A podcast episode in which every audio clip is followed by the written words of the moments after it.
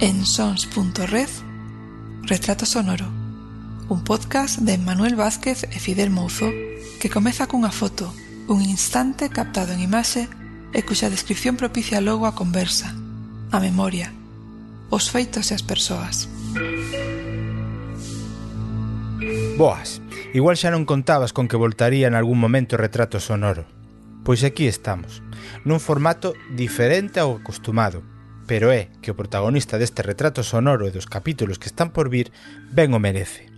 Primeiro polas cousas que nos vai a contar, Segundo, porque non é sinxelo tratar toda a información que me aportou e que teremos que ir debullando pouco a pouco, xa que logo foron oito horas de conversa con el onde falamos de todo. E consideramos Jordi Mirindo, o responsable último da plataforma de Sons Podcast e, ademais, editor destes audios, Emanuel Vázquez, fiel colaborador deste podcast e que seguramente escoitaremos nalgún momento, e que ademais axuda nos vídeos promocionais que podedes atopar no Instagram de Retrato Sonoro e outras plataformas, e máis eu, que son Fidel Mouzo, que a mellor maneira de tratar a conversa con o noso protagonista, Martín, era facelo desta maneira. Un serial, unha cantidade de audios aínda por determinar, pero que seguro serán varios, nos que escoitaremos a Martín, Martiño coas aclaracións e introduccións que consideremos necesarias para que teñades o contexto imprescindible para a súa mellor comprensión. Martín, Martiño ou ti Martiño, como se lle denominan a esas persoas maiores e respetables na contorna de La Tejera, a Teixeira, un lugar no Concello de Hermisende, na Alta Sanabria, que, como podes saber ou non, pertence á provincia de Zamora. E como en galego, se me estás dicindo que estamos na provincia de Zamora, sinxelo, ali o falan. Pero estamos a falar dun lugar moi limitado, moi especial pola súa proximidade a Galicia, estando en Castela León e con Portugal, cunhas peculiaridades xeográficas que, se si buscas nun mapa ou nos tempos en que vivimos, tecleas en Google Maps La Tejera Hermisende, daraste conta do que estou a dicir. É un lugar que apenas sobrepasa os 32 km cadrados de superficie, pero no que o 95% é monte, non hai casas. No que ademais hai censadas con datos que estou seguro non deben estar moi actualizados 25 persoas vivindo todo o ano. Un lugar que ten de pueblos veciños, sí, ali se lle chama así, pueblos, no canto de povo, de lugar, de aldea, pois ten como pueblos veciños a Hermisende, que é a cabeceira do Concello, San Ciprián, Castrelos e Castromil. Isto dentro do Concello de Hermisende. Pero tamén escoitarás falar de lugares máis ou menos próximos, como Lubián, Chaos, Puebla de Sanabria, todos eles separados por varios kilómetros que están comunicados por unhas vías que se rodean de ríos, carballos, castiñeiros, bueno, monte, moito monte, é bastante elevado, por certo, cunhas medias que poden superar facilmente os 900 metros sobre o nivel do mar. Antes de comezar a escoitar falar o ti Martiño, teremos que facer tres consideracións. A primeira é que o que vas a escoitar é a historia dun lugar a través dos ollos e as vivencias do propio Martín. Isto que significa? que haberá xente que escoite algunhas das súas historias e non este de acordo co que escoite, sobre todo da zona, xente do lugar, porque, como ben sabes, dúas persoas podemos estar vendo unha mesma cousa, pero de seguro que contámola de dúas maneiras diferentes. Non creo que haxa dúbidas ao que me refiro. Logo, a segunda son estas cousas que teñen os lugares pequenos, as aldeas, e é a seguinte, que cousas que vistas desde fora mellor poden non ter importancia, porque a min todo o que me contou resultoume moi interesante e sen ningún tipo de maldade, pero para as e os que as viviron pode tela. Así que nestes audios podes atopar como a grande maioría dos nomes aos que menciona Martín estarán silenciados. Tan só quedaron os que baixo a miña elección crin que podíanse escoitar, mas que nada porque non tampouco son situacións suficientemente mmm, delicadas, poderíamos decirlo así. Eh, están silenciados para que ninguén se sinta mal, nin tampouco para que se lle poda tomar mal a Martiño algo que sin contexto poda perxudicalo. A terceira destas consideracións que teño que facer é que este podcast é o resultado de tres días diferentes falando con Martiño. Que significa isto? que escoitarás no audio diferentes ambientes, xa que se gravou en dous lugares distintos e pode haber interrupcións de terceiros, aínda que están bastante localizadas e dentro do posible editados, pero que vaya, tamén a naturalidade dos podcasts é a que nos permite estas licenzas, non si? Como lle chamaremos a este podcast? Pois o título xa o dou feito Martiño. Verás, verás, que te vou a contar. Por qué? Primeiro porque a frase sai do propio Martiño, pero tamén porque é a máxima representatividade do espírito con que Martín se presentou nas conversas comigo, unha persoa xa bella, por que non decilo, pero cunhas gañas e forza para contar sobre os temas propostos que é digna de eloxio. Ah, que non che dixen isto. Martiño ten agora mesmo 101 anos, a outubro de 2022 que será cando saia publicado o primeiro capítulo. 102 primaveras, como di o seu fillo Ángel. Xa preto das 103, porque cumpre anos o 4 de marzo. O 4 de marzo de 1921 foi cando naceu. Xa ten recibidos homenaxes no seu pobo natal na Teixeira no pobo onde viviu parte da súa vida emigrada no País Vasco, por esta circunstancia de cumprir máis de 100 anos. Como podes ver, unha vida moi longa que dá para moito e poderás escoitar nas vindeiras datas. Por suposto, non podía rematar esta introdución sen facerlle os agradecementos que merece el pola súa paciencia agardando a publicación destes audios, xa que logo gravamos con Martiño no verán do ano 2021, ao seu fillo Ángel polos espazos, fotografías, aclaracións, axudas e, por suposto, cafés e cervexas pagadas mentras falaba co seu pai, Ao sobriño de Martín, Demetrio, e a súa muller Asun, por decirme aquel día que cruzámonos en Puebla de Sanabria, si te gustan las historias, Martiño te puede contar mil. Vaya que sí. E comezamos, xa que despois de darlle mil voltas sobre con que comezar a escoitar a Martiño, quedan vos dous audios onde primeiro falamos dos seus especiais apelidos, Martín, Gordo, Mostaza, e logo o escoitarás nunha das partes onde puxo especial agarimo, especial recordo e moita emoción. Como coñeceu e fixo vida en común coa súa compañeira de vida, xa falecida, Sean. Agardo que vos guste este primeiro capítulo dentro de Retrato Sonoro de Verás, verás que te vou a contar co ti Martiño.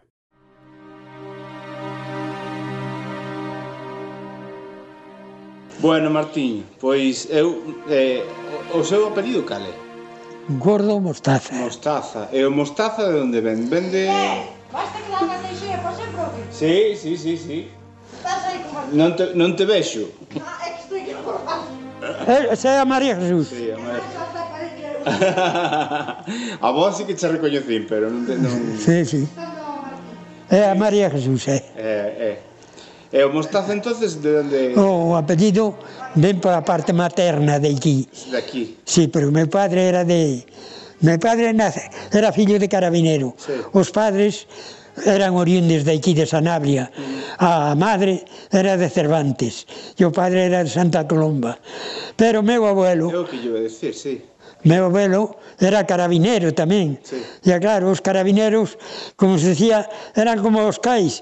As, iban a parindo as mulleres, un aquí, outro cambiaran o, iba a, a San Ciprián, era fillo de San Ciprián, outro cambiaran o para a provincia de Orense, ali nacía outro fillo, pois era así.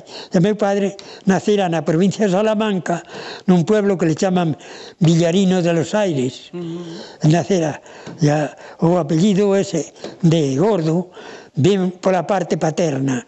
E o de Mostaza ven pola parte de que este barrio de aquí abaixo meus antepasados e a miña abuela ya non eran tan tiña os abuelos de seu, de seu padre do padre dela eran cuatro irmãos que eran, que eran curas, todos. Uh -huh. E naqueles tempos, o que tiña unha, un familiar cura era o amo dun pueblo. Uh -huh. Pois claro, eles eran cuatro curas, pois eran, creo, amos de medio medias frieiras por aí, uh -huh.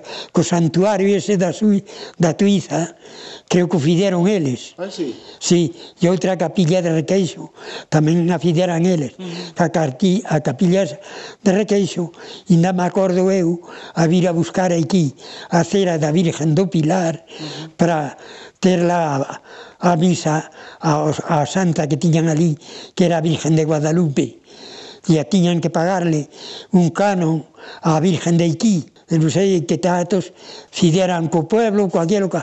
A Virgen tiña que le pagar a Iquí o, os que foran cobrar, cofrades ali tiñan que pagar un tanto e que a Virgen do Pilar. E a esos, pois, claro, creo que te, a media frieiras que eran deles. E o barrio este, de aquí de baixo, era casi, casi todo. Total, só había dúas casas que non foran dos mostazas. E a, de aí viño o nombre dos mostazas. E a, eran cuatro. E a, según fideron o capital, un deles, despois, dedicouse ao juego e a según fideran o capital, así los fandangou todo. Sí, Tuveron que ir vendendo, vendendo e a quedarse sin nada. E a daquelo descendían os mostazas. Eu eh, teño ido a, mm, creo que Santa, Santa Colomba. Sí. Eh, aí hai gordos, hai moitos gordos. Ah, aí hai moitos mostazas en Santa Colomba. Sí, hai moitos. Que vi, ocorreu a min un día, que claro, teño moito parente aí. Uh -huh. sí. E un día estando en Puebla, Pois fomos a, a central eléctrica, non sei que, que tiña que reclamar un que de aquí que le chamaban que tiña, andábamos a cambiar unha, unha finca que, que tiña eu a pé da casa del e daba ao Ángel outro bocado cuatro veces mor porque le cambiara ese bocadito a pé da casa. E a, Fomos ali, cando entran, estábamos nós para coller unha, unhas lámparas ou non sei que quería o este no, no establecimiento aquel da, da, da luz de, eh, de electrodomésticos solo. Estábamos ali cando entran dous, dos fulanos. Pois éramos a comprar ali cousas. E a, o último, cando ya tiña ali o paquete, vai un deles e dice, bueno, mira, isto eran llaves de contacto, e a cousas así, dice, isto me lo apuntas a mí, todo. Porque andaba arreglando unha casa e o outro se conoce que era o, o obrero e levaba as cousas, dice, todo lo que te pida este me lo, me lo apuntas a mí. Dice, a nombre de Gordo Mostaza. E entón, coño, Gordo Mostaza. Digo, coño, pues, Gordo Mostaza. Entonces seremos hermanos, díxele eu. ¿de dónde sois? Somos de Santa Columba. Yo, coño, desde de Santa Columba desciendo yo también, pero yo el apellido este de Mostaza, Gordo Mostaza, que también soy Gordo Mostaza, pero no, no soy de Santa Columba, soy de Tejera. Digo, ahora que sé que tengo mucha familia ahí y que tengo una prima, que es muy cariñosa, por cierto, que el día que me conoció yo no la conocía, pero ella y mi hermana, pues como hermanas, y, que se llama... Sí, pero esa siempre estuvo algo mal de la cabeza. Eu comprendí que eran irmãos, ya que tiñan algunha cousa contra ela. Ya caleime, ya non, non, quise pasar. Ya, cosí, ya chamei a ela, que estaba en Barcelona.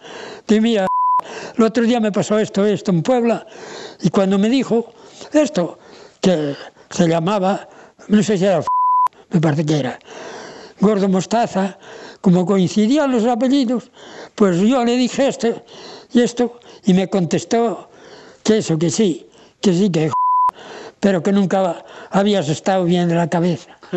Yo eh, me he callado porque, como habías dicho tú, que habías andado en pleito con un hermano y no sé qué, dice, sí, sí, es mi hermano, sí, sí, es mi hermano.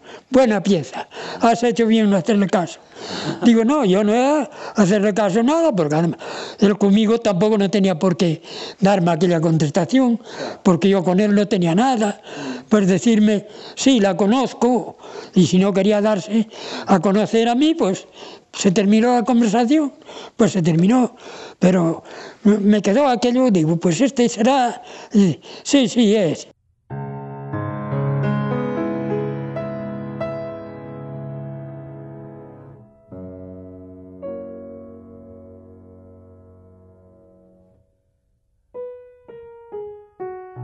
Sí, porque usted foi a Castrelos, non? Eu, eh, eu, eh, eu en Castrelos, eu, pero o caso era tan mozo de Castrelos sí. como aquí, porque eu, desde pequenos casi sempre fomos novios a muller e eu, porque recórdame como foi o origen meu en Castrelo. Eu tiña tres tíos ali, eran tres irmãos, solteiro. Bueno, solteiros eran dous, pero un estaba casado e separado porque a muller decía que le chareaba o vento. Eles eran os homiños moi curiosos e moi boas personas, pero de pouco a salida. Mm. O dele solo, o dele solo. Ya, íbamos lá a matanza, e eles viñan a nosa. Mm-hmm. Ya, chegou un eu, tería eu, calculo agora, que tería 4 ou 5 anos, dime miña abuela que en paz descanse, dice, está non vais a vir comigo a matanza dos tíos de Castrelos. Carallo, eu, o que pasaba aos rapaces, unha matanza era ser general, máis contento esperando que viñera a matanza dos tíos, pois, ala. E a meu tío, entonces era o que estaba casado, ainda tiña a muller ali na, en casa co eles. E a que foi muller miña, era filla dun irmão da muller de meu tío, era filla e a madriña. Como meu sogro tiñan oito ou nove fillos, pois a madriña levou coela a, a, novia, a miña a miña muller que era, que foi, vamos, ya era un ano máis nova que eu. Levou a coela e a tiñan ali como se fora filla, filla tamén deles. E acórdome que chegou, fomos ali, eu, os rapaces, Pois claro, logo te xuntas. Che alivia aquela rapaza, aquela rapaza vim a min, pois ala, a xogar xuntos ali na cociña, un, puñamos un garrote, os juegos de rapaces sí, sí, sí. que había. Esta é unha vaquiña miña para aquí para ali. Ya chegou a hora de cenar, e dixo, ala, vamos a cenar, acaban os xogos, ala, levantaivos, sentadvos, e os rapaces sentarnos, leches estar ali. E eu, o tío, o tío que estaba solteiro, a outra era muller. Cando chamaron así a segunda vez, ela era así, muller. Dice, deixai rapaces, carallo. Tiña, ten, ten que ser novios. Temos que os casar os dous. Unhas criaturiñas. Dixo aquelo como unha, outra cosa cualquera. Claro. Pero eu creo que aquela palabra, non sei se non sei, que eu fomos e estuvemos tres ou cuatro días ali porque coincidían outras matanzas que tamén iban eles elas. E claro, como iban eles, nos estábamos ali, e pero caso os pueblos eran así, pois tamén íbamos ás matanzas. Iban outros rapaces tamén, pero había, como coaquela tiña máis confianza, ya, era comigo, ya o, xo, o xogo xuntos. Bueno, pois pasou aquilo, vime, ya non volví ali, hasta dous anos despois. Cando fui dous anos despois, já tiña sete anos ou, ou, ou que sei, ou seis, pero ya aquí mismo cando había baile gustaba me agarrar a unha rapaza e a eh, bailar. Ya, ya me partía que sabía bailar.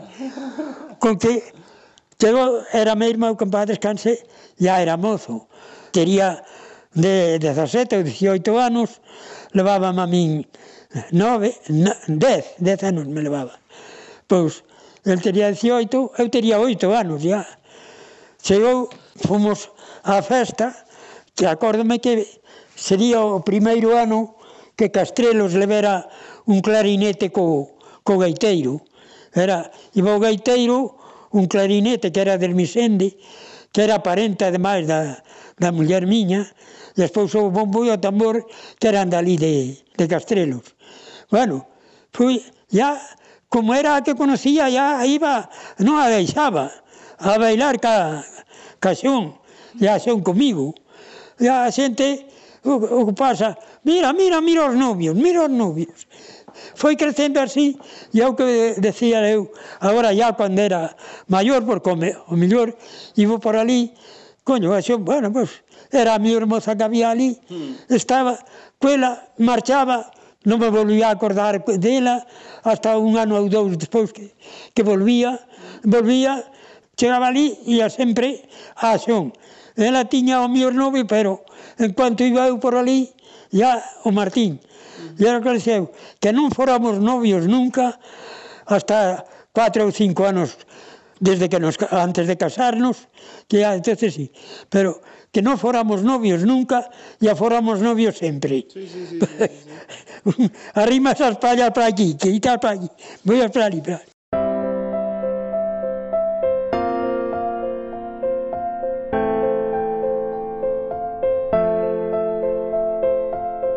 Como che resultou a aparición de María Jesús, veciña da Teixeira, nada máis comezar a escoitar a Martiño? Divertida, non si? Pero igual de divertida, creo que espontánea. Estas cousas para min son as que lle dan un toque de familiaridade estupendo a, a este podcast. Ata aquí o verás verás que te vou a contar co ti Martiño, dentro do podcast Retrato Sonoro. Agardo que para xerar as ganas de voltar a por máis, teña suficiente, aínda que podo comprender que resultase algo escaso, pero como dixen ao principio, tiñamos que mudar cousas en retrato sonoro e adaptarnos ás circunstancias das conversas e dos conversadores. Permíteme, iso sí, antes de despedir falalle directamente ao ti Martiño, co que xa fai algo máis dun ano que non falo e sei que esperaba este humilde traballo pola nosa parte. Martiño, mil grazas por falar comigo dedicarme ás túas tardes, ás túas ganas de conversar e sobre todo algo tan propio como son os teus recordos e falar con esa familiaridade comigo cando non me coñecías apenas. Estou moi agradecido. No vindeiro capítulo con Martiño falaremos das vidas nas casas e das familias en lugares como La Tejera ou calquera poboación do redor. Nos principios do século XX ata ben pasadas as décadas dos anos 70-60, no que comezou a parecerse a vida ao que todos podemos coñecer hoxe de como se vive na aldea, no lugar, nun pueblo. Nada máis. Ata a próxima.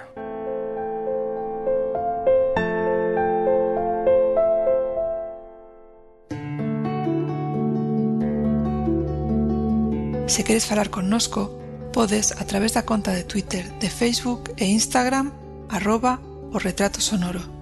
Tamén nos comentarios de sons.red barra o retrato sonoro.